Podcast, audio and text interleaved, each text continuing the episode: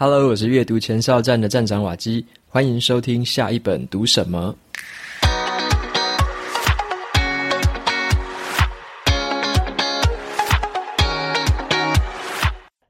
今天要跟大家分享的这本书呢，一样是《造局者》。那《造局者》是在上一集节目有讲过上集了，那这集的节目是下集。好，那一样是来讲《造局者》这本书。那这本书我非常的喜欢啊，所以我觉得里面的故事啊，跟一些策略非常值得跟大家分享。好，那上集的话有讲过说什么叫做造局者，然后什么是造局者必须拥有的一个思考框架，怎么样建立思考框架。那么还有谈到了说建立思考框架所必备的三个步骤，就包含了说要这个想清楚所谓的因果关系，然后呢要去想象出一些平行的现实。以及呢，要运用一些物理学制的一些条件来订立这些适合的限制条件。那所以说，上集的话有讲过了这个部分。那这集的节目里面就跟大家介绍下半部，包含了说，当你如果说遇到了瓶颈没有办法的时候，你该怎么样重新启动另一种新的思考框架，以及呢，这个要创造多元性的思考，可以有四个策略。那这个四个策略分别是什么？OK，那在最后的话，就还会提一下说，作者有提醒我们要对某一些思考框架保持特别的警觉。那再来的话，就帮这本书做个总结。好，那所以说今天的节目里面，就跟大家介绍这本书的下半部的部分。那么在介绍之前，还是要跟大家提醒一下，有这个抽奖证书的活动正在进行。有兴趣抽这本书的朋友，可以到 Show Notes 里面的部落格文章连接，拉到最底下，输入你的 email 就可以参加了。那抽出两本。接下来的话，还有这个 Kobo 电子书的七折优惠，所以你如果想要买这本书的电子版，你可以在 Kobo 的结账的时候输入 Waki Framer W A K I R F R A M E R Waki Framer，你就可以享有这个七折的购书折扣。好，那回到这本书的下半部的这个介绍，首先呢，要跟大家提一下说，像上半集我们讲了好多的思考框架的建立的步骤。那当你有真正遇到一个全新的问题，结果这些问题是没有人解决过的，你好像找不到别人有这个思考框架的时候，或者说你遇到了瓶颈，你想要说到底要不要自己重新启动一个思考框架？那这个时候你有这个困扰的话，你就可以去思考看看，有一个叫做重启思考框架的模式。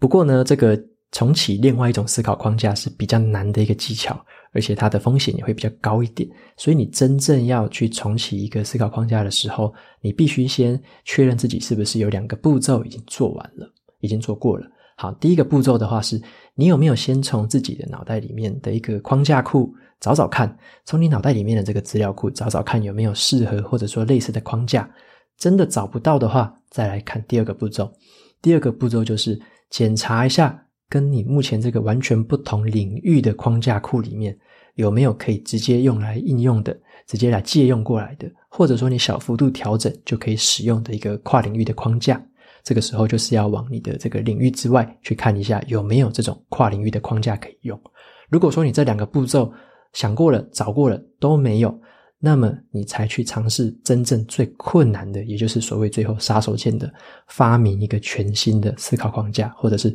重新启动一个全新的思考框架。不过作者也有提醒到说，当我们真正切换到一个不同的思考框架的时候呢，虽然对这个世界可能会有不同的观点，但有时候有一点点的风险，因为这个是没有人想过的，没有人这么思考过的，那只有你创新出来去思考过，这可能有点风险。可是，当你真正找到这个新的思考框架，而且又有用的时候，这时候带来的报酬可能是很可观的。好，那这边也跟大家举一个书里面的例子，觉得蛮有意思的。这个也是一个重新启动思考框架的例子。那在美国呢，之前有一个在纽泽西南边的一个很小的城市，它的名字叫做康登市。那这个康登市其实人口很少，大概七万五千人而已，一个非常小的城市。那当地的这个犯罪率非常非常的糟。然后这个市容也很破旧，房屋都很老旧，然后很多窗户啊什么都坏掉，都没有人在维修。那到处呢也都发生一些大大小小的犯罪。那那个时候，这个警察呢其实很困扰，因为他们困扰的不只是说治安差，而且连警方本身的这个执法条件也非常的糟糕。因为那时候警方会用一些栽赃的方式，或者说造假的方式，把一些这个犯罪可能嫁祸到这个无辜的民众上。那或者说，他们也有常常发生这个暴力执法的情形，非常的严重，所以有点像是这个警方跟民众还有所谓的罪犯彼此之间是非常非常没有信任感的，大家是就是把对方当贼看。那民众呢？民众呢？其实除了很害怕黑道之外，他们那时候更害怕当地的警察。这个是那时候民调有说的很有趣的现象。他们怕黑道，也怕警察。所以这个警察在那时候到底有没有扮演这个维护治安的角色？这个是打上一个很大的问号。那么那时候呢，这个就采取了一个很特别的思考框架，他们是直接解散了整个警察队伍，而且重新的整治。那为什么他们会用这样完全一个重新来过的这样的做法？那其实是有一些原因的。当时候啊，这个康登市的这个首长，他就找来了社区里面的一些意见领袖，还有当地的一些居民跟一些政府的一些高层，他们就一起的共同的商讨。然后呢，最后大家发现，就是说我们不同，不能再用以前的方法这样头痛医头，然后脚痛医脚了，因为那样子是我们一直以来的做法，有点像是贴补膏药，就是没有根治这些问题。那你也只是加强了这个执法力道啊，然后加强了这个犯罪的一些这个打击犯罪的诱因之类的，你可能让警察有一些不当的诱因，然后让他们的执法更加暴力了，或者说采取一些不当的手段。所以他们后来决定说，采取一个全新的一个做法，所以他们就是用了一个叫做他们解散了整个警队。然后重新去招聘，重新去聘任，甚至是挑，就是精心去挑选以前一些被解散的人，他们挑一些特质符合特定特质的警察回来，招募一些新的有符合特定特质的警察回来，因为他们要改变这些警察巡逻的方式。以前的话都是随机在路上就随便拦车嘛，那他们现在改变的方式，变成说在社区里面新的这些警察呢，他们就是一家一家的去登门拜访，然后跟当地的居民自我介绍。然后也问问看他们说，诶，可以帮你们什么啊？你现在遇到什么困难？然后呢，警察呢还会开始在这个社区里面举行固定举行一些派对，然后跟民众有时候烤肉啊聚餐，跟民众打成一片，而且还会跟当地的小孩打篮球啊，然后一起运动。所以这些新的警察就是带来了这些新的气象，因为他们把他们的思考框架完全转变了。以前旧的思考框架就是。警方呢是把人民当成是罪犯，当成是嫌疑犯的可能在看待。以前的思考框架是这样，但是新的思考框架却完全转变了，变成是警民之间是一家亲，就有点像是一个社群共同的群体，我们是一家人的那种概念。所以警察就从原本是打击犯罪的这种骁勇善战的战士，变成了是一个社区里面很亲切、很亲近的一个守护者，跟这个居民打成一片。最后带来什么结果？非常的惊人，整个康登市的这个犯罪，这个犯罪的一个数量下降了一半以上。然后呢，这个谋杀率也少了六成，甚至是这个警方过度使用暴力的这个案件情形也少了九成五。所以他们的治安获得了大幅的改善，警察跟民众的关系重新的修补起来。正是因为他们重新启动了一个全新的思考框架，而不是在旧的思考框架里面去求改善。所以这是一个很有趣的一个案例。然后这个案例也获得了前所未有的成功。那么采取这种新的思考框架呢，是有一些风险的啦。因为如果说像这个警察如果没有用好的话，可能会造成这个治安越来越烂，有可能。但是他们是的确在这样的一个重新思考框架里面，然后又给定了这些警察一些特定的条件，找到一些对的人，重新招聘了一些这个正确的人回来，然后用一些这个有条件的巡逻方式来达到了这个后来的成功。那接下来的话，就跟大家再继续来介绍说，这个思考框架里面有一个很重要的关键字，叫做多元性。那多元性就是这个思考要多元，然后观点要多元这种意思，很多元。多元性的话，作者有介绍了四个可以采取的策略。那这个是我们每个人都可以用在我们的生活中，用在家庭中，也可以用在工作里面的。OK，那这四个策略待会会分别介绍。那作者他就有提醒到一个重点，这个是对我自己来说也算是蛮印象深刻的一个观点。他就讲说，很多人可能会以为说，要拥有多元性，就代表说你要去接触很大量的想法跟意见，要接触越多越好。但这个经常是抓错了重点。什么叫做抓错重点？作者他就说了，多元性的这个优势呢，并不是来自于数量本身，而是来自于这一些。这个不同多元的这些意见之间的差异，OK，所以重点不是你要接触越多东西越好，而是你要接触这些东西的差异，接触越多的差异才是越好的。好，那举个例子来说，与其呢去找出七百个类似的想法、一样的想法，你倒不如找出七个完全不同的想法，还来得有价值。那就有点像说，一个工具箱里面，你如果可以有七种不同的工具，可能是锤子啊，可能是这个十字镐，可能是一支起，你有七种不同的工具，可能会比拥有七百把锤子的这个工具箱还来得有用。而且呢，当我们要拥有这样多元的思考框架，其实是要发自内心、蛮刻意的、蛮有意识的去营造出来的，而且有时候要维护的。因为我们人一样都有这样的本能，就是会想要接触到很多同温层的资讯，因为会获得认同嘛，会觉得说我的想法跟别人一样，这种感觉是本能上就会发生的。所以人是一个比较群体的动物，但是要有多元性的思考，就是必须要自己刻意的去搜寻、去找。那些不同观点的东西，你要主动的去找，才有可能发生。你如果说自然而然的让你的这个社群媒体，或者说你的报章杂志，或者说你周围的朋友给你的资讯，你自然而然的让它发生的话，渐渐的就会形成同温层的效应，你可能会摆脱不了。所以这个是需要很主动跟刻意的去营造的。那再来的话，就讲一下说，当我们为这样子的一个环境创造出多元性的样貌的时候，你可以有四个策略来进行。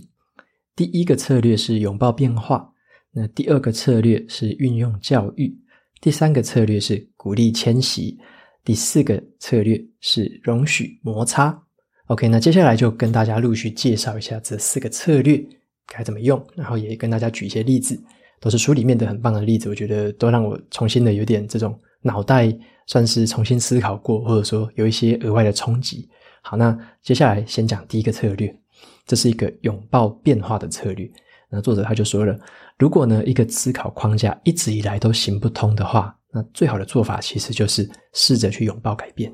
试试看别种的思考框架。那这本书里面就举了这种同性恋婚姻这件事情。来说明，这个也是一个真实的事情，在现在我们可能越来越接触到这些相关的事情了哈。那他讲的是美国的例子，美国的这个同性恋婚姻的推动者，在以前呢，他们有一项这个记录，他们从一九九五年那时候支持同性恋婚姻的人，其实只有二十五 percent，后来到了二零二零年，也就是去年，变成到达了七十 percent 是支持同性恋婚姻的。所以说他们。把这个二十五年之间，从二十五 percent 提高到了七十 percent 的支持度，这是一个蛮厉害的一个成就。然后呢，这个时候你会想说，诶，那到底是什么转变，变成说大家后来渐渐支持了？那他们发现说，以前在美国这些同志运动的这个支持者呢，他们一直把婚姻当成是核心的议题，他们想要争取这种婚姻上面的这个法律权利。但是呢，这个进展并不显著。就是其实大家在意的，并不是说这个法律的权利，大家没有这么在意。因为那时候的思考框架就是说，这个是人的自由嘛，这个结婚是人的自由，结婚是人的法律权利。但那时候其实效果不太大，因为那种框架比较缺乏想象力，然后也没有什么说服力。所以到了两千年的时候，在美国的这些同志运动的这个支持者，他们开始去研究很多的这个民意调查。还有一些关键团体的这个意见，他们想要搞懂说，到底大家是有什么样的疑虑？为什么大家不想要支持同性恋婚姻？为什么会反对？那他们去思考说，该怎么用跟大家一样的思考框架来谈，让大家可以听得懂。后来他们找到了，他们就是从这些调查的意见里面跟声音里面，找到了一个所谓的新的一个价值观的思考框架。他们知道说，大部分人结婚的原因有三个因素。一个是爱，一个是奉献，一个是家庭。所以说，这三个因素——爱、奉献、家庭，是大部分的人所结婚所追求的一个真正的一个终极目标。所以说，他们就改变了这个策略，他们不再把这个这个自由或者是权利当成是口号，他们就比较没有强调这个部分，而是比较强调于爱的表达跟承诺。然后他们相关的一些广告跟电视文宣、杂志文宣都开始对于爱、还有奉献、还有家庭围绕在这个上面来去做一个沟通，所以渐渐的让世界上这个美国人开始知道了，说原来有不同的思考框架，而且都同样具有它的正当性。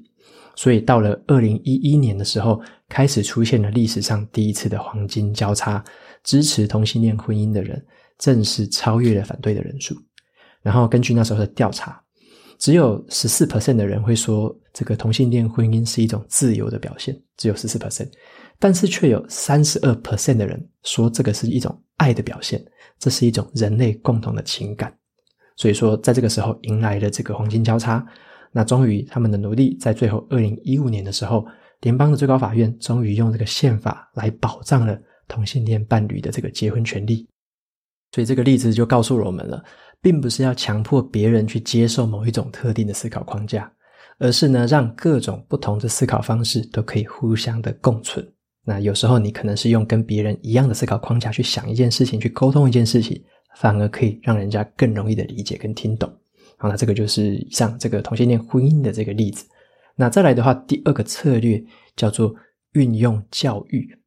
那么这个要拥有多元的思考框架，其实教育也是非常重要的。尤其是现在有子女的这些父母是非常重要的，教育是很重要的一件事情。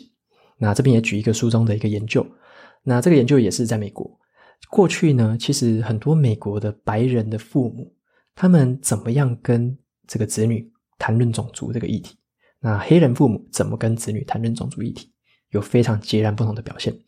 像是白人父母，他可能会觉得说，我的出发点很好，我不想要特意的跟这个子女谈到种族议题，所以他们就通常都不谈，绝口不提。那他们会觉得说，这个有点像是种族色盲了，就是忽略这个差异。那他会觉得说，这样子不要跟孩子讲这种东西，会让孩子就是好，你不要注意到的话，你可能就不会成为种族主义者。那可是，其实这个真正的结果是刚好相反。你越是不讲，他越是有可能成为偏激的种族主义者。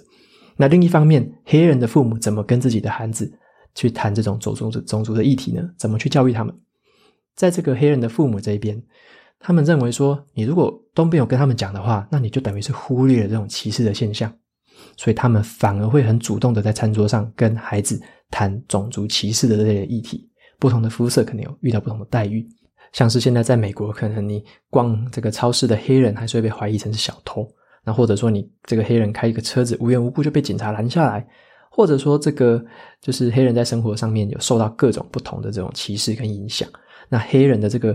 父母就是要告诉孩子说，世界上就还是存在这个现象，种族的这种不同的颜色还是会在这个生活中带来不同的影响，他就是有跟孩子去沟通这件事情。反而是这样沟通，会让这些孩子知道说，原来有这些差异的存在。那所以说，这个研究指出了一个现象，就是说，这种白人父母的种族色盲的框架，正好就是种族歧视的主要来源。啊，他们虽然说出于好意，都不想跟他们的孩子讲，但是在无意之间，就等于是否认了这些有色人种真正遭受歧视的存在。他就否认了这些状况，所以他也不跟绝口不提。那孩子就觉得说，诶，没有这个现象啊，这社会上怎么会有这样的现象？所以反而会觉得说没有这个事情，结果反而之后种族歧视的主要来源就来自于这边。好，那所以说这种教育的方式，其实它某种程度上是忽略了差异，而且抹去了这个多元性。所以说要培养真正多元的思考，你就必须要把真正的差异摊在台面上来看，然后承认这些落差真正还存在。OK，那这个就是教育的重要性。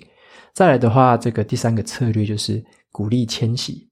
好，这个迁徙就是有点像搬家啊，搬到一个新的居住的地方，搬到一个把文化带到某一个地方，新的地方去，这个就是鼓励迁徙。那这个策略在讲说，如果我们能够去鼓励迁徙跟人口的流动，人们呢就会把自己不同的文化跟思考方式带到别的地方，促进更多的融合和变化。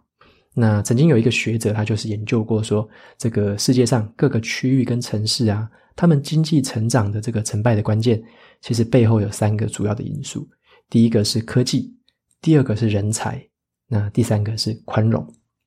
那这本书里面作者他就认为，宽容其实是其中最重要、最关键的一项，因为呢，那一些真正对于多元意见最开放的地方，真正能够接受大家冒险，真正能够接受大家多元这种意见冲突的地方，其实它的经济表现是最好的。因为这些地方，他们的人们有更大的思考框架跟地图，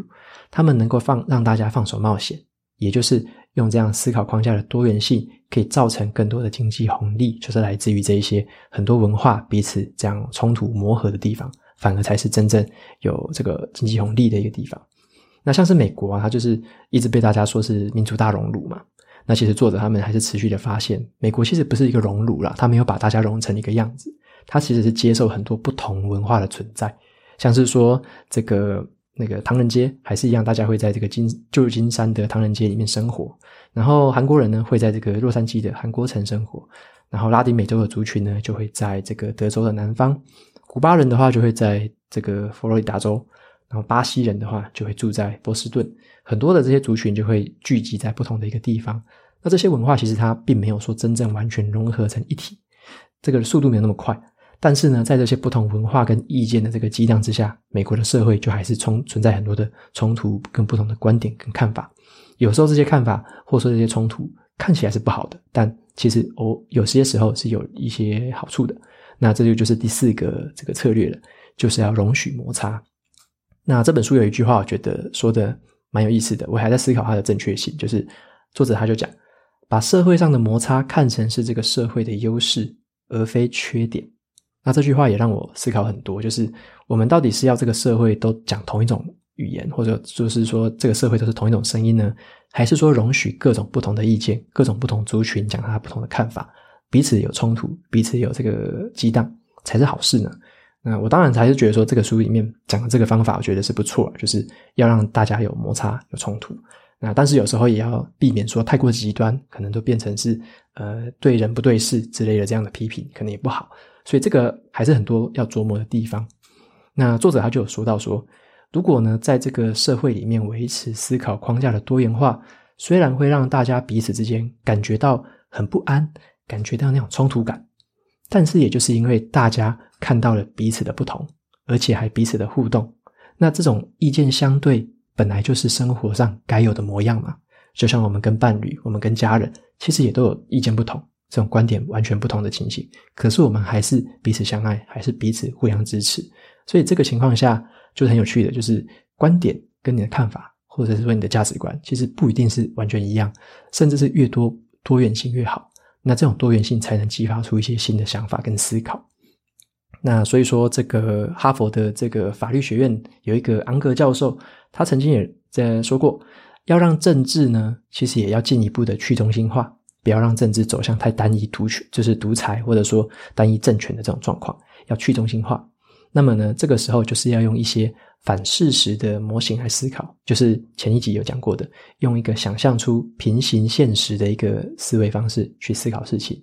例如说，当我们的社会啊，如果是就朝着一条路笔直的前进的时候，这个情况不一定是好的，有时候反而要在这个时候多方的下注。就是你少量的多方下注，分散风险，然后去避免真正超级大的损失。也就是要允许说，在特定的一些地点或部门，他们去采取一些跳脱传统的解决方式，去实验看看说，在不同的平行现实之下，国家会走向什么方向。所以呢，这个安格教授他同时也是一个在教学的一个很有名的教授，所以说他也用了一个叫做辩证式的方式在教育上面，就是让学生之间彼此提出不同的这种。讨论的版本跟讨论的这个观点，然后让学生彼此之间辩证。当然不是要辩说谁对谁错，而是让不同的这个想法跟立场，在他的课堂上可以被激荡出来。那他也就提醒了，不要让社会被束缚在单一的版本里面，而是要尝试多种的社会组织的方式，拥抱多元的框架，你才能够在真正有迎来剧烈变化，或者说很大挑战的时候，你才能有多样化的策略去应对。从中适合这个挑选适合的方案出来。好，以上的话就是这个四个策略来帮我们达到更多元性的一个思考。第一个就是拥抱变化，OK，不要用一直用某一个思考框架，有时候要拥抱一些变化。那第二个就是要运用教育，要建立起这种多元的思考框架，从教育去着手是非常有效的一个方式。那第三个就是鼓励迁徙，你要去让鼓励人们。可能是要做这个地区性的一个迁迁徙，或者说可能有时候人口要彼此的流动，文化要彼此的流动，促进这个融合跟一些创新。那第四个就是要容许摩擦，因为这个摩擦跟意见不同，还有意见相对，本来就是生活该有的模样，所以要容许摩擦。好，以上的话，这四个策略就可以促进这个多元性。那么最后一个作者他要提醒我们的是说，要对某一种思考框架保持特别的警觉。那因为这本书里面从这两集节目谈下来，大家会觉得说，好像拥抱很多的思考框架很不错。那是不是所有框架都是对的？那作者就有提到，有某一种思考框架是很危险的。那他就说，你要注意的是，我们刚刚说那些很慷慨的这种多元的态度，有一个前提，就是有一种思考框架是错误的，也就是拒绝其他所有思考框架的思考框架。就像是有一些人他会觉得说，别人想的都不对，完全拒绝，完全漠视，只在乎自己的思考方式，这种就是有点拒绝其他思考框架的模式。或者说像以前德国这个二战的时候，纳粹的思考方式就是觉得其他种族都都是劣，就是比比我这样的种族还要再更差的，然后就想要把其他种族都灭绝掉。那种就是拒绝其他思考框架的模式，所以这种模式是非常危险的。就是如果说你有听到了某一个人啊，或者说某一个团体，他说呢，只有自己的思考方式是放诸四海皆准的，只有自己说的话是真理，那这种人这种团体是绝对不可以相信的。好，那所以说拒绝思考、拒绝其他思考框架是要警觉的事情。如果你当有发现身边有这样的状况的时候，要非常的警觉。OK，那以上呢就介绍完，今天就是分享了这本书《造局者》。那跟另外一本书我之前有分享过的是《超级思维》啊，《超级思维》的话里面也讲了好多的包含心智模型跟思考框架。那那本书有点像是一个百科全书啦，因为里面有两三百个这个不同的模型给我们参考。那《造局者》。它的这个种类就没有那么多，但是它很讲究的就是怎么样的去算是一个原理的一个了解，以及一些具体比较大的步骤的一个建立。所以这本造局者比较像是这种心智模型的使用指南。所以我觉得这两本书我都非常喜欢。在二零二一年，这两本书应该是我前十名的其中两本：《超级思维》跟《造局者》。那一本你当做是百科全书来用，一本你当做是使用指南来用。我觉得这两本搭配起来是非常推荐的书。好，那大家有兴趣的话，也可以两本都参考看看。那么在这本书的结尾呢，这个作者他就有总结到说，我们讲了这么多的心智模型，它对于人类的重要性跟价值到底是什么？那他们的总结就是说，这个 AI 跟大数据呢，它其实不会去削弱这些心智模型的重要性，反而他们增强了这些心智模型的重要性。因为呢，AI 它的缺点就是。它没办法自己做出新的假设，他没办法想出新的思考框架，它也没办法有新的这个心智模型，仍然只能靠我们人类去给予这些条件，给予这些设定，给予这些框架。所以，人类最重要的一个特色，难以取代的就是我们的想象力，可以去处理一些原本假设之外的一些状况，然后去想一些新的问题，可以把这些这个思考框架去拓展到。就是我们从来没有体验过的东西，我们也可以去想象。所以，我们人类最重要的地方就是可以做过做一些这种抽象的这个思考跟推理。我们可以用很少数的资料，就可以去适应新的环境，或者说去可以想象新的环境出来。那这个是人类非常重要的一个价值。那作者就提到了说，这算是一个救赎吧。你如果说听到这句话就心安了，好，你可能是觉得这是一个救赎，好像我就心安了。可是呢，这也是一个警讯哦。如果说，呃，你没有办法拥有这些新的这个思考框架，或者说你没有去持续的去学习，甚至去创造出自己的思考框架的话，这反而是一个警讯。因为呢，拥有这个思考框架能力的人才会有价值。如果你放弃了努力，你也没有办法把这件事情做好的话，你反而会在未来渐渐的失去人类这个很特别的位置，可能会被这个电脑取代的，就是这样的一群人，可能是没有思考框架能力的人。那么你如果只是照着普通的这种框架持续的去做，然后持续的日以继夜的这样做，然后没有去想一些新的方案或新的想法出来的话，这样的一个能力是迟早会被电脑或者说机器取代的。反而有时候我们要针对自己的生活啊、家庭或者说工作上，要有一些新的思考模式出现。那去多听一下多方的意见，多听一下不同的彼此冲突的意见，然后去听听看各种不同的思考框架。可能是更好的一个方式，所以说今天分享的这本书《造局者》就提供给大家做参考喽。那么最后也一样念一下 Apple Podcast 上面的两篇五星留言。那第一篇这个读者是叫做四 X 三四 NP，好，他留言很简单，他说谢谢瓦基五星吹捧，好，非常感谢你。那第二个这个读者是叫做马祖托梦要我玩的。好酷的名字，好，他说感谢分享好书，久久没有听，又有好多集可以补了，很喜欢你的弹性习惯那一集，好，谢谢瓦基的无私分享，OK，非常感谢妈祖托梦要我玩的，这名字到底怎么取的？OK，非常感谢你，然后你很喜欢弹性习惯那一集，我其实也蛮喜欢的，就是那一集真的对我习惯的培养真的蛮有改变的。就是以前我可能会很坚持，就是要达成某一个比较难的目标，但后来我把它拆成两个阶段之后，有一个简单的配一个难的，那这反而能够让我持续的完成更多的项目。就是我不会觉得说突然哪哪一天很难，然后就放弃，反而是拥有一个弹性，在比较累的时候用比较简单的习惯，在比较不累的时候就采取比较难的习惯。这样的弹性配套，我觉得是可以更持之以恒、更长久下去的。OK，所以也推荐大家，前几集好像是这个弹性习惯有某一集有谈到，那大家也可以参考看看。好，那今天的节目就到这边告一个段落。如果你喜欢今天的内容，欢迎订阅下一本读什么，然后在 Apple Podcast 上面留下五星评论，推荐给其他的听众。你也可以用行动支持我，每个月赞助九十九元，帮助这个频道持续运作。如果你对这个频道有任何其他的想法，或者想要问我的问题，都欢迎在 Show Notes 里面语音留言信箱留言给我。呃，我每周也会在这个阅读前哨站的部落格分享一篇读书心得。喜欢文字版的朋友，别忘了去订阅免费的电子报。好的，下一本读什么？我们下次见喽，拜拜。